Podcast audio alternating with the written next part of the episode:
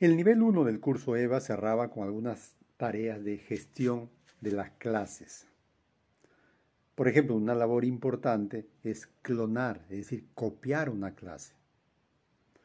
Se da el caso de que, bueno, uno dicta un curso este semestre y de repente el siguiente voy a dictar el mismo curso.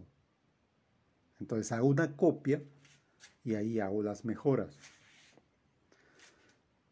Es solamente un clic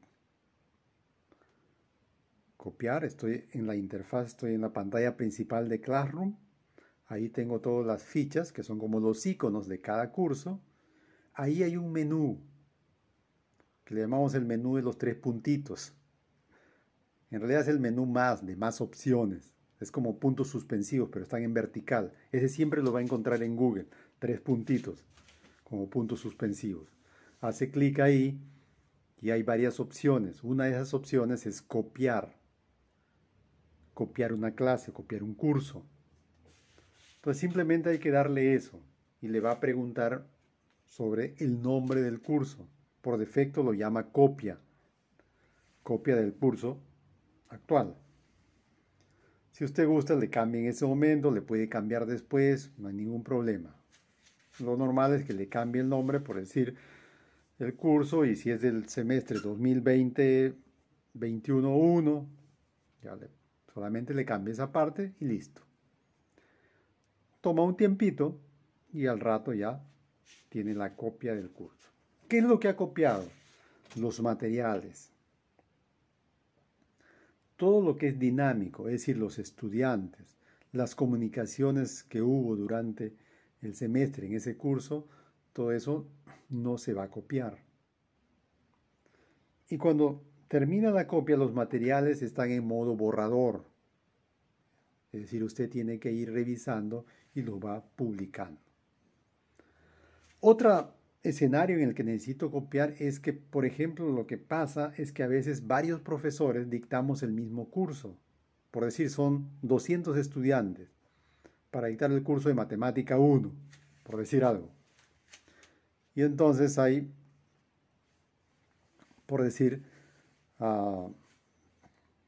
cinco profesores, seis profesores, que dictan el mismo curso, claro, en diferentes horarios, diferentes estudiantes, pero los materiales son los mismos. Entonces, lo recomendable ahí es que el coordinador trabaja con los demás docentes, elabora un curso como plantilla y luego hacen su copia y conservan ese, esa plantilla intacta.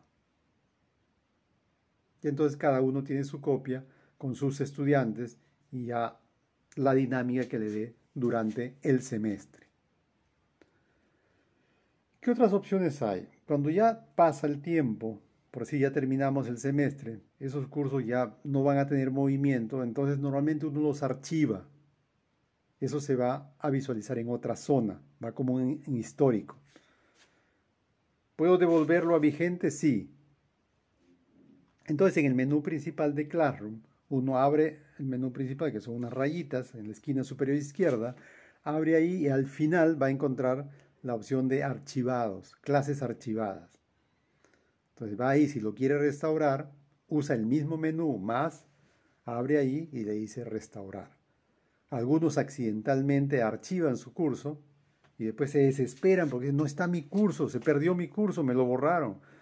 Accidentalmente lo archivó. Simplemente es ir a la zona de archivados y restaurarlo. ¿Cómo elimino un curso? Para poder eliminar una clase o un curso, lo que tengo que hacer primero es archivarlo.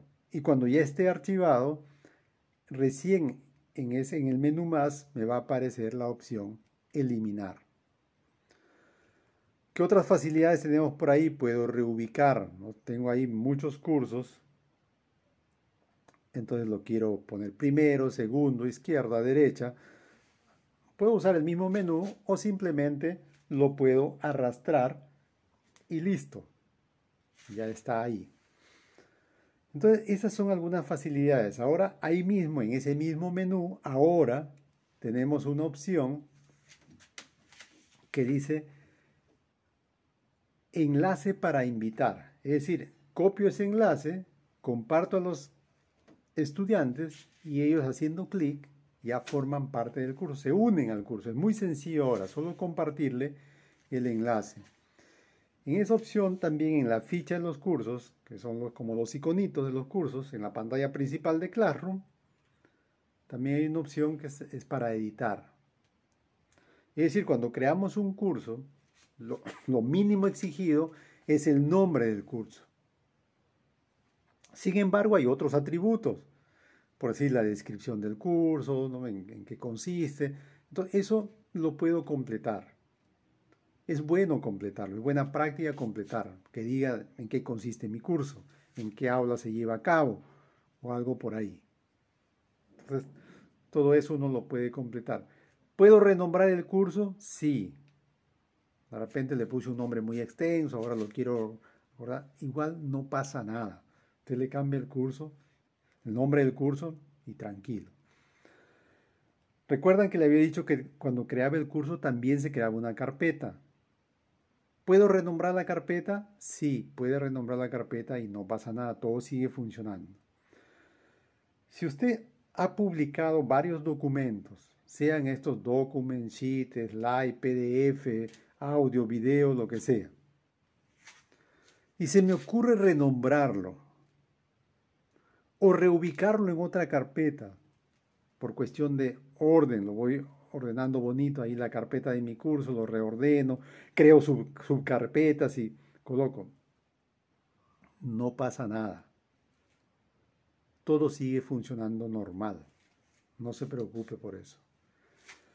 Muy bien, entonces con estas facilidades adicionales ya terminaba el nivel 1. Entonces con eso los profesores, entrenándose en eso, tenían que salir a hacer educación virtual por primera vez, la mayoría por primera vez, era el semestre 2021. Comenzamos un poco tarde, más de dos meses de retraso, pero todo caminó con cierta regularidad.